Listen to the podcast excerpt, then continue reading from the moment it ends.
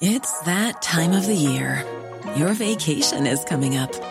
You can already hear the beach waves, feel the warm breeze, relax, and think about work. You really, really want it all to work out while you're away. Monday.com gives you and the team that peace of mind. When all work is on one platform and everyone's in sync, things just flow wherever you are. Tap the banner to go to Monday.com.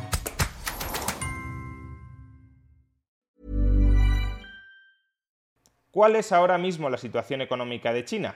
¿Cómo está evolucionando su crisis inmobiliaria? ¿Cómo están afectando a la economía los confinamientos derivados de la política de COVID-0 implantada por el Partido Comunista de China? Veámoslo.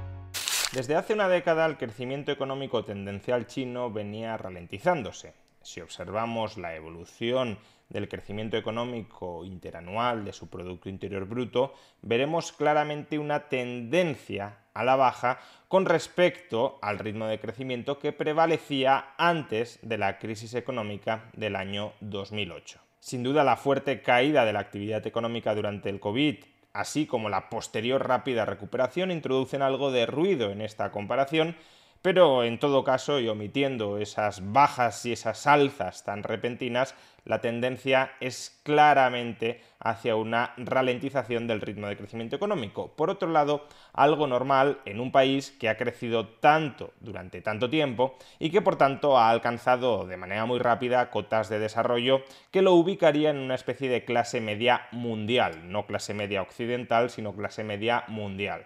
Cuando un país es muy rico, más cuesta crecer en el margen, más cuesta crecer adicionalmente. Cada vez se va volviendo más difícil mantener los ritmos de crecimientos anteriores. Básicamente porque cuando un país es muy pobre, si cuenta con unas instituciones que no expulsan el crecimiento, se puede beneficiar de una industrialización rápida, de una importación de tecnología extranjera, es decir, de una movilización en masa de los factores productivos internos que no estaban siendo productivos, que no estaban siendo aprovechados, y eso puede generar muy rápidamente mucho crecimiento económico.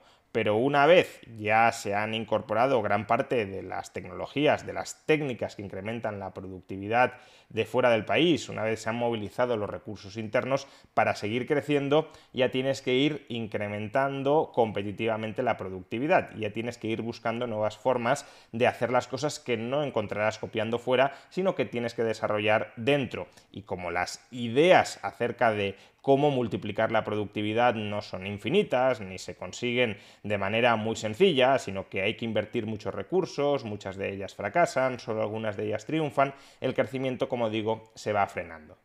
En el caso de China, sin embargo, a este crecimiento tendencial a la baja se le une desde hace un año la incipiente crisis inmobiliaria que padece el país. Recordemos que durante esta última década en la que justamente el crecimiento económico se ha ido frenando, una forma de sostener, quizá de manera artificial, esas cifras de crecimiento económico han sido impulsar un boom, un boom peligroso en el mercado de la construcción. El PIB chino ha llegado a depender en alrededor de un 30% del sector de la construcción, directa o indirectamente, y ese boom de la construcción se apoyó sobre la laxitud crediticia, durante muchos años de mucho endeudamiento privado, como ya tuvimos ocasión de explicar en un vídeo anterior. A comienzos de 2021, el Partido Comunista Chino quiso poner fin a ese boom de endeudamiento privado y pinchó la burbuja crediticia y por tanto también pinchó la burbuja inmobiliaria una de las víctimas más conocidas de este pinchazo de la actividad inmobiliaria en China fue el coloso inmobiliario Evergrande, que a efectos prácticos ha entrado en una liquidación ordenada, es decir, socializando pérdidas. Como consecuencia de todo ello, el mercado inmobiliario chino ya estaba muy debilitado. Pensemos que uno de los motores principales de ese mercado inmobiliario chino era la adquisición de segundas o incluso de terceras residencias por parte de la población china. Claro, tiene sentido adquirir segundas o terceras viviendas si su precio es creciente. Sin embargo, si cambian las tornas en el mercado inmobiliario y su precio se estanca o tiene perspectivas incluso de bajar, los que solían demandar, los que solían querer comprar segundas o terceras viviendas, salen del mercado y eso agrava todavía más la situación de los precios y eso agrava todavía más la situación del mercado inmobiliario, porque si los precios bajan y hay un enorme stock de viviendas sin vender, ¿qué promotores inmobiliarios se van a lanzar a producir nuevas viviendas cuando no están siendo capaces de liquidar su stock de viviendas a precios que les cubran los costes de construcción de esas viviendas?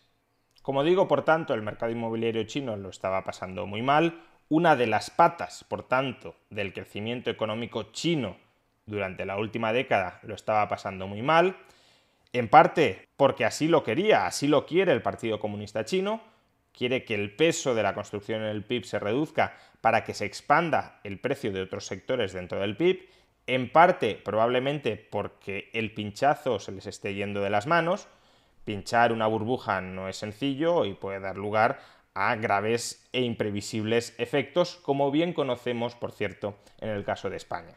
Y a todo esto se le ha sumado, desde el pasado mes de marzo, las políticas de COVID-0 que ha decretado masivamente el Partido Comunista por la mayor parte de China con el objetivo de frenar la expansión de la variante Omicron del coronavirus. A día de hoy, casi 400 millones de chinos se están enfrentando a algún tipo de restricción a la movilidad. 400, casi 400 millones de chinos en 45 ciudades.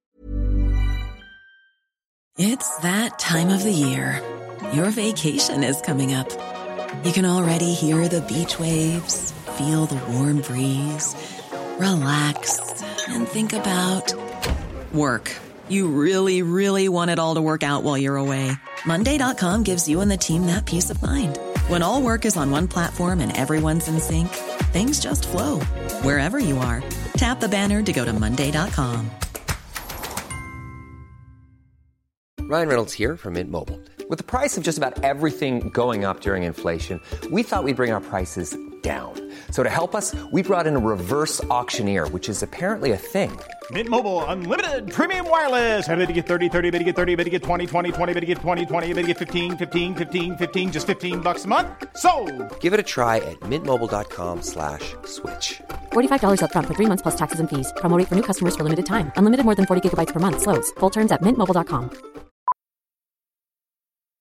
Millions of people have lost weight with personalized plans from Noom, like Evan, who can't stand salads and still lost 50 pounds. Salads, generally, for most people, are the easy button, right? For me, that wasn't an option. I never really was a salad guy. That's just not who I am. But Noom worked for me. Get your personalized plan today at Noom.com. Real Noom user compensated to provide their story. In four weeks, the typical Noom user can expect to lose one to two pounds per week. Individual results may vary.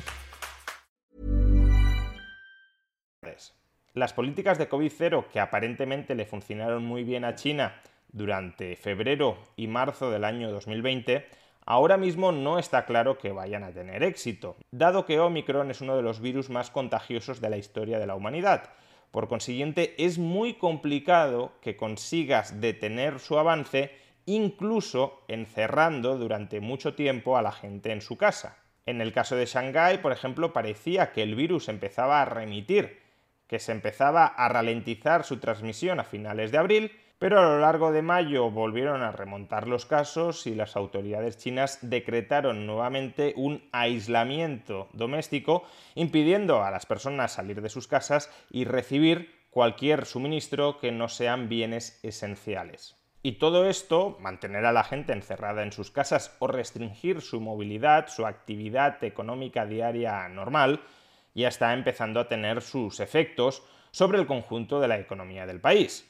Por ejemplo, en el mes de abril las ventas minoristas en China se contrajeron un 11% con respecto al mismo mes del año anterior.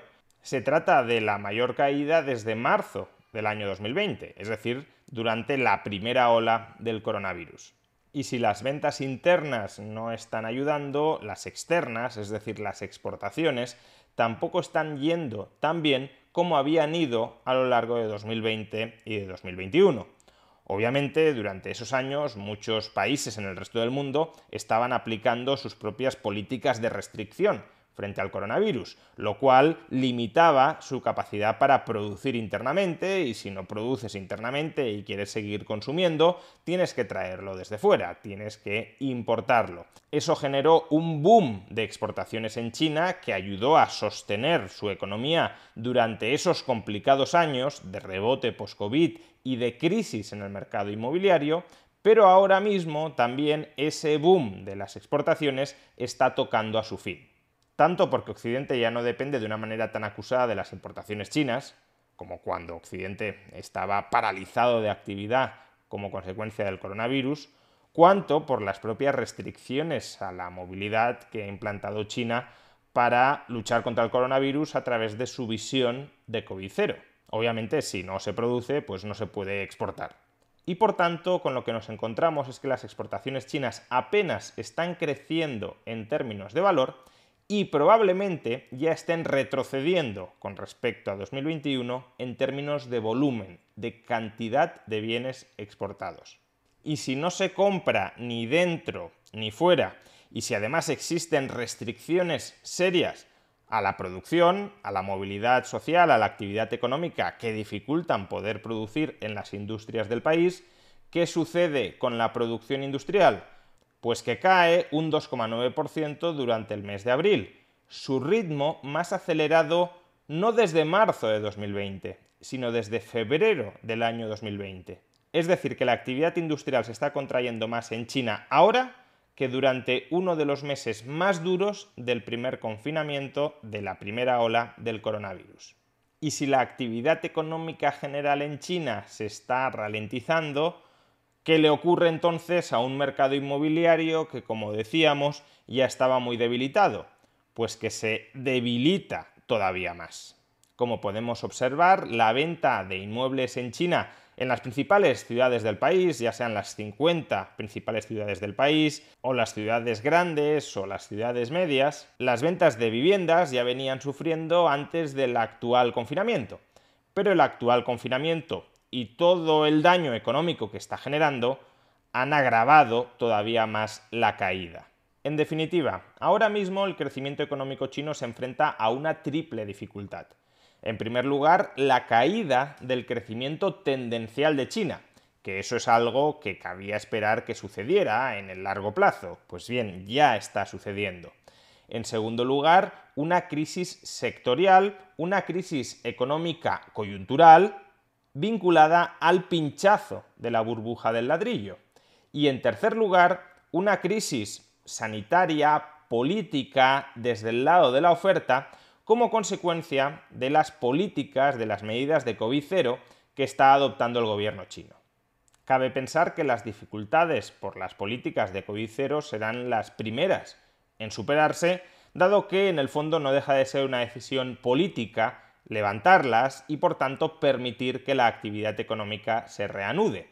Sin embargo, el declive del crecimiento tendencial a largo plazo está ahí para quedarse, China no volverá a crecer de manera sostenida a tasas del 10 o del 15%, y la digestión del pinchazo de la burbuja inmobiliaria y consecuente reestructuración del conjunto de la economía se está atascando cada vez más en gran medida porque el Partido Comunista de China no ha querido que sea un ajuste rápido y doloroso, y por tanto está prolongando un ajuste lento, pero que será igualmente doloroso. Y si China, una de las principales economías del planeta, se tambalea, no pensemos que el resto del mundo vamos a salir airosos.